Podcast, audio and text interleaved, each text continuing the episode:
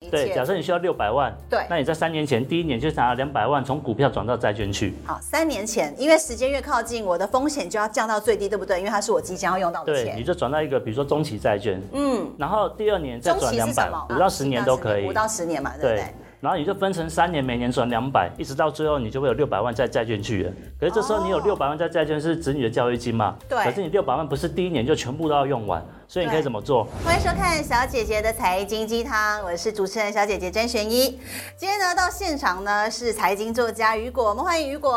呃，学英你好，各位观众朋友大家好，我是雨果。好，那么说到雨果呢，基本上呢，他是这个 ATF 的投资达人，这已经是雨果老师的第二本书了，对不对？对那当中呢，除了是大家现在最想要聊的存股之外呢，其实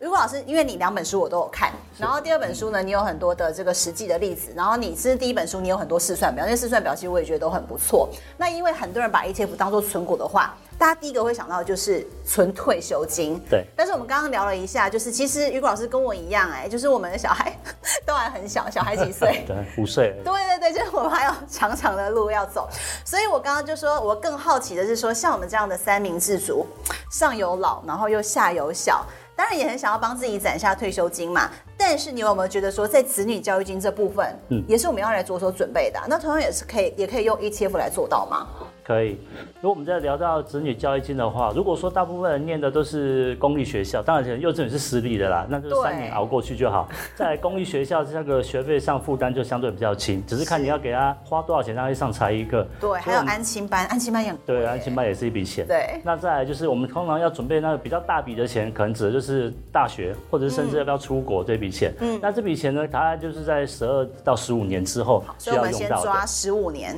之后才会需要对一个大笔的钱，是吗？嗯对，那这笔钱呢，通常大部分应该是子女教育金会先比退休金还要先需要用到嘛，哦不一定要看年纪。对，我们要先讲一下我们什么时候要退休。我通常都帮大家抓六十到六十五岁，我六大十概到还六十有对我十五五十到二十我年五十岁就想退休了。哦，那更好、哦。 所以我们就是说呢，你刚刚讲到重点就是，到底距离退休的时间跟距离想要用到这笔钱的时间，哎，这是一个重点喽，对不对？对对因为一开始我就问老师说，那是不是比方说像小孩他有时间复利，加上小孩可以比我们承受比较多的风险，对所以是不是小孩的要用市值型的，嗯，嗯去滚，让他可以去穿越牛熊，然后呢快速地累积资产？那我们这种退休金比较稳健的，就是放在高股息的，对你认同吗？我的说法会跟你的这个刚刚说的这一套完全不一 样，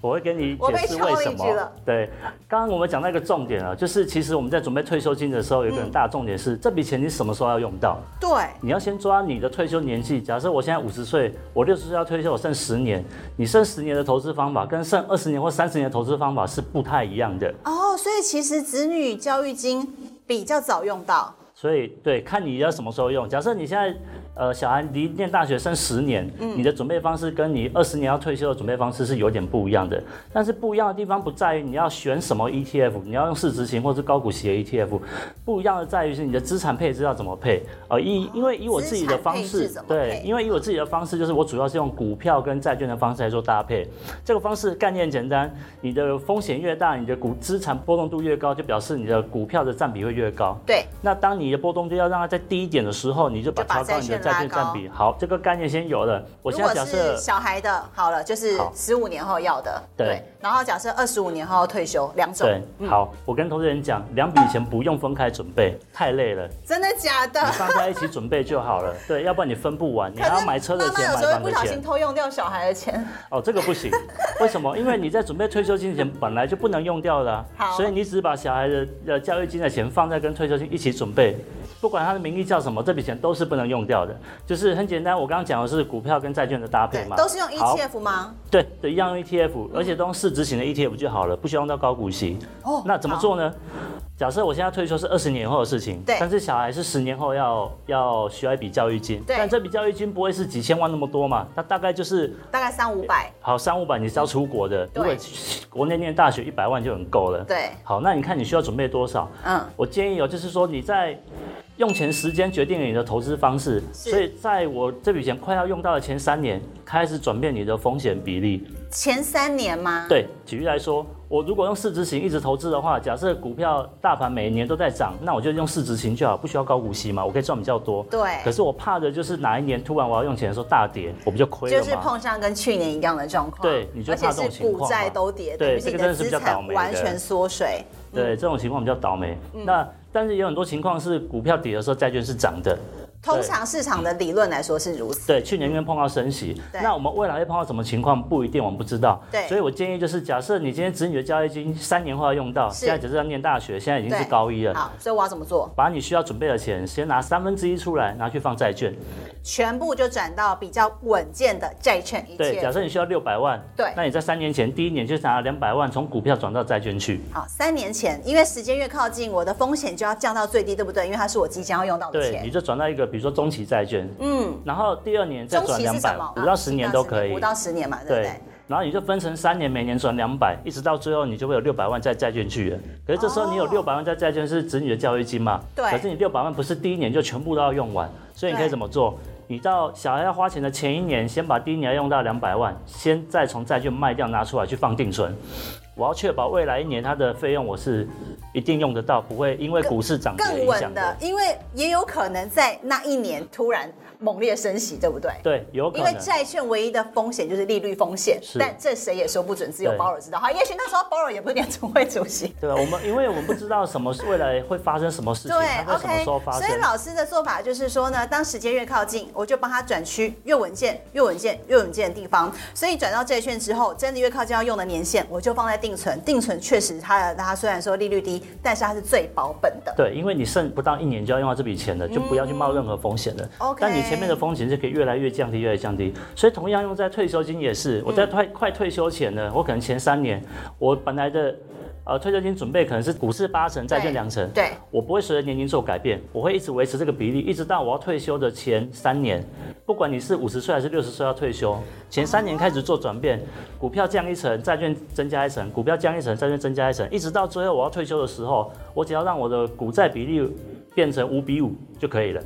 所以老师并不是说认为学理上这个一百减岁数多少的方法不适合用每，个对，人。我不用这个方式。为什么？因为之前债券利率很低，而且长达对十年都是低利低 Yes 利率的情况。对所以你提早增加债券的比例的话，其实你就等于在减少你的投资报酬率。嗯，因对为要到要赚到大幅度的资本利得，一定还是要靠股票。对。但其实我其实股市哦，大部分时间都是涨的。你去看一下零零五零过去十年的涨跌记录，呃，十年里面有八年是涨的，两年是跌的。所以我们不用为了久久跌一次的这种情况下，然后就大幅的去缩减我们的股票的比例。我觉得但这是个我风险有可以问冒。题，你说到九九跌一次，现在也是债券十年难得一见的甜蜜点啊。是老师有因为这样子去调高你债券 ETF 的比重吗？呃，有调高一点，一点而已嘛，大概对从几趴变几趴？因为我自己是八比二嘛，对那然后所以它我有现在调大概整变啊成大概变七比三，而且也没有到很多哎、对，而且我是把我的原本的中期债券呢拿到一拿掉一部分，一半大概一半比例左右去改成长期债券，去嗯买 TLT，、对，因为长债呢，它对于利率的敏感度是最高的，一旦开始降息的话，长债的反应是会立刻最敏感，也会立刻涨起来的。但为什么我只有两成变三成，我没有大部分一大堆钱都拿去买债券呢？对我希望投资人要先想到一件事 情，债券什么时候要降息，我们不知道。对，债券涨的时候，股票不一定就会跌，股票这边涨得比债券还要多，所以你有可能错过这个机会成本，嗯你有可能股票在涨的时候还没有降息，然后债券还没有涨，你就一直耗在那里看着股市涨，然后债券都没涨，你有可能忍不住你就卖掉债券去买股票了，结果过没多久债券就涨了，所以这个是人心。好，第一点这是人心要克服的问题，而第二点是说，我们就平心而论来说，如果当你说这两个东西都可能会涨嘛，嗯可是以风险来讲的话，债券基本上它现在就是是没有风险的、啊，因为只要当降息循环开始走，它就会涨，这是确定的事情嘛。但是对股票真的会涨吗？涨跌是不一定的。对，是未必的。对但是对于你长期持股来说，你长期持有股票的风险其实是相对比债券还要低的。因为你要把通货膨胀考量进来。嗯 OK 当你的债券报酬率只有等于通货膨胀的时候，其实你并没有变有钱，也你就的是金说额，增加只有，购三买力趴的是一时候样是的。是没有用的啦。对你还是必须要冒风险去持有股票，但持有股票你的时间只要拉得够长，其实你的获利几率几乎是百分之百的。哦，这完全解惑了耶！好，所以说我们子女教育金跟退休金不用分开准备，就放一个 pool，然后就照老师刚刚的方式，嗯，股票的比例是八，债券是二，对，然后越靠近你要使用年限之后，再开始一步一步一步逐步的去调整。我觉得这观念很好，嗯可以提供给投资人参考了。我觉得我自己也会开始思考使用这样的胖式，因为很多人就会用学理上的一百减多少岁数来看对，但事实上我认为确实在股票本来就会带来比较多的资本利得，但当然是不是也要看每个人可以风险承受度不同。对，当然，因为像刚刚有提到说，如果有的人他觉得市值型的波动很大，他受不了。对啊他觉得高股息每一季都可以领到利息，他比较安心，也可以。我觉得你可以一半一半，嗯一半的资金买市值型，一半资金买高股息。嗯，那你相对你就要知道，高股息长期累积下来就是赚的比市值少，所以你的整体投资报酬率会比较低一点。嗯可是你用这个成本买到你的安心感，你觉得划不划算？因为我觉得。你可以这样子持有两三年之后了，你就发现市值已经涨那么多，你自己慢慢就会把资金移过去了。嗯如果高股息你觉得比较安心的话，你自己慢慢就把市值型移到高股息去了。我觉得这两个方式没有一定的对或错，但是你一定要清楚的知道，投资报酬率不一样，你愿意承受哪一种风险，要自己考虑清楚，跟你的那目标可不可以达到。那市值型的做法，你还是建议就是定期定额嘛？如果有人就嗯说，老师，我今天听完你的话，那最近这个高股息呢，我涨好多了，我很对开心，那我也不要领息了，反正因为我现在已经涨 了两成、三成了，我觉得对它已经超越我未来的吸收了。我现在就听你的，我全部都去 all in 零零五零，可以吗？可 以啊，可以啊，没有问题。所以你认为市值型不一定要定期定额，单笔买什么时候都可以，因为长期来看，它的获利率就是超过高股息。对，但你的长期指的是十到十五年以上哦，你对不要觉得报个三五年没不要赚只钱，听到你就前面亏这了哦句就去下单，然后老师后面这句也要听。对你的你十到十五年来看，嗯对，不我们要看的都是十到十五年以上的。嗯所以今天你的投资时间，比如说只剩五到十年的话，你相对就要稍微保守一点。但我的保守不是说转去用高股息啦，我的保守一样是用市值型的 ETF，、啊我只是债券比例增加。我们你永的远不保会去守永远就是用债的部分来做保护力，起抗跌就好。那、你的股票就是 focus 在市值型的部分。对那延续我刚刚提到的，因为我觉得现在也是很多人投资人会想要问啊、因为最近在这一波，最近高股息 ETF 几乎俨然都成为了标股了，对，对对所以很多人可能就像我刚刚那样的状况。那如果说呢，他现在账面上看到他的获利已经超过了有三成，那老师会建议他应该是要全部的来做获利了结，对还是他就还是继续放着继续领息？你是这种看到账面上有赚钱没办法赎回，你会心痒？ 我我现在不会，我以前会，现在不会。哦，所以你现在有定性了，对不对？因为我知道我的投资方向跟目标是什么。现在高股息涨那么多，变标股，我该不该卖？我最近听到好多人在讲，我对的答案是你根本连想都不要想，不要动它就对了。不要动嗯对哦，。为什么？对，为什么？是啊，你不是说市值型比较棒？对啊，如果你要转市值型也可以，但是我指的是很多人觉得现在高股息 ETF 涨高了，想要卖掉，对他想要等想要它卖跌回来再因为买他是。那请问一下，你明明就是不会抓高低点，你也不会分析个股的人，嗯你现在就已经好心的去存 ETF 高股息 ETF 了，你存股存到一半，干嘛去做价差？你却突然转换了你的初衷，对啊你想要去抓高低点，然后你想要从存股变成做价差仔，没错，对，如果你有这个高低点的判断能力的话，你应该去你做就个股，不用存股，对，你就不是在存股 的人了，突破盲点，你突就去破做盲点。，你去买零零五，你去抓高低点就好啦。啊，他就说我我我没有想到高股息跌幅会变标股啊，你也不知道它会飙到哪里去。我老实说，对对虽然今天跌了，但是你也不知道它后面会不会再涨上去飙到哪里去。而且啊，提醒你，每一档 ETF 它都有更换成分股的时间。嗯，所以今天假设你今天看到这些 AI 概念股涨了很多，如果刚好某一档不管是零零五六、零零八七八，它刚好碰到下一次它的成分股要转换的时候，哎，这些涨高的 AI 概念股它的殖利率变低了，排、排名排不进去了，它自然就被剔除了。然后这些钱就会获利了结卖掉，去买其他的高股息的个股。那你这些钱基本上是会保留下来的，你不用自己去帮他决定说现在是涨高还是涨低，该买或该卖。所以就还是回到初衷初心，你是要做存股，你就稳稳的存，对然后持续领息。对，所以你是认为，基本上看到账面已经有涨了两成三成的高股息 ETF 的投资人，也不用卖掉。对，不要去预设立场说它涨到两成就是算高的，如果它涨五五成呢，对不对？对，涨五成还不卖是不是？你也不知道它会涨到哪里去啊。那如果涨一倍嘞？你是你如如果你有办法判断的话，你现在就不会做 ETF 存股了。哦，所以一定要清楚知道自己的初衷，你要存股还是要做价差？那或是就像老师讲的，你如果只是想想要一直参与市场的涨跌的话，你就买市值型。对这样对对吗？对，好，那最后我们想要问老师，因为毕竟老师也出了两本书，那老师对于自己的呃理财的方向规划也很直接的了当，然后也很知道自己的目标在在哪里。但老师现在还在上班哦，老师现在说自己还没有财富自由，也还没有想要退休，但是嗯因为我觉得小孩还还小啦，五岁。啊 那老师，我想了解，就是雨果老师，你对于财富自由的定义是什么？嗯呃，是所得替代率吗？还是资产规模要到多少？好，其实嗯或这者两说个，没有房贷呢？对，其实这两个都不是。我觉得财富自由的定义啊，应该是说你的投资被动收入，你在不需嗯要做任何劳动的情况下所能带来的收入，大于你的生活必要支出，你就财富自由了。就是我现在每天，他假设老师就是月薪二十万，然后你财富自由那天就是每天张开眼睛，叮，然后就是二十万，这个月哦，二十万会稳稳的入入入账，对然后你不用出门上班，对，这是一个基本概念。但我所这以这边要就是在被动收入，然后百分百取代你的所得替代率。对，但我这边要再厘清一下，其嗯实你不用百分之百的达到你的所得替代率，嗯你也可以财富自由。为什么？假设我现在月薪十万块好了，对但是我每个月花费只有五六万，所以我的财富自由的门槛是多少哦你可以存4万而？且你还可以存四万，对，所你以的其门实槛就是五六万嗯我的。被动收入五六万，我就已经财富自由了，因为我不需要靠劳动收入，我就可以过生活了。嗯，对。但对我觉得财富自由，我把它分成三个阶段。好，第一个是比较简单，很多人是一千万就想要退休，当然可以，因为退休有不同等级的退休。对我只要活着不饿死就好，这也是 一种，你也可以这样子退休。对另外一种是我想要维持我现在的生活，生活这是第二品质嗯阶段。对，在第三个是我不但想要这样子退休，我希望过得比我工作的时候还要更好，想要变得有钱人一样。就是我希望我过去好辛苦的当老公，我退休的时候我要搭游轮环游世界，对游山玩水。对然后我还不要靠子女给我钱，我就自己把我辛苦的这些退休金，然后都拿去玩乐。对，因为我觉得退休生活取决于你想要什么。三种层次我。我退休不是想要在家里等死不会饿死就好，对所以我觉得我们在准备退休金的时候，你也可以分成三个阶段。嗯第一阶段先达到不要饿死就好，第二阶段达到我可以维持现在的生活，第三阶段如果你还不想退休，更贪心一点，那我再追求更好的退休生活。嗯嗯，对，那你想要什么时候退休，其实在这三阶段之内都可以。去做你自己的资产规划，先理清你每个月需要花费的钱，或是说你退休之后想要的生活费一个月有多少，然后再来回推这样子。对。那呃，资产规模呢？就是说，因为你刚刚提到被动收入的话，那它需要有息嘛？那你靠的就是所谓的债券 ETF ETF 吗？或者说配息型的股票 ETF 吗？呃就是被动收入的来源，你会建议大家用什么标的去做？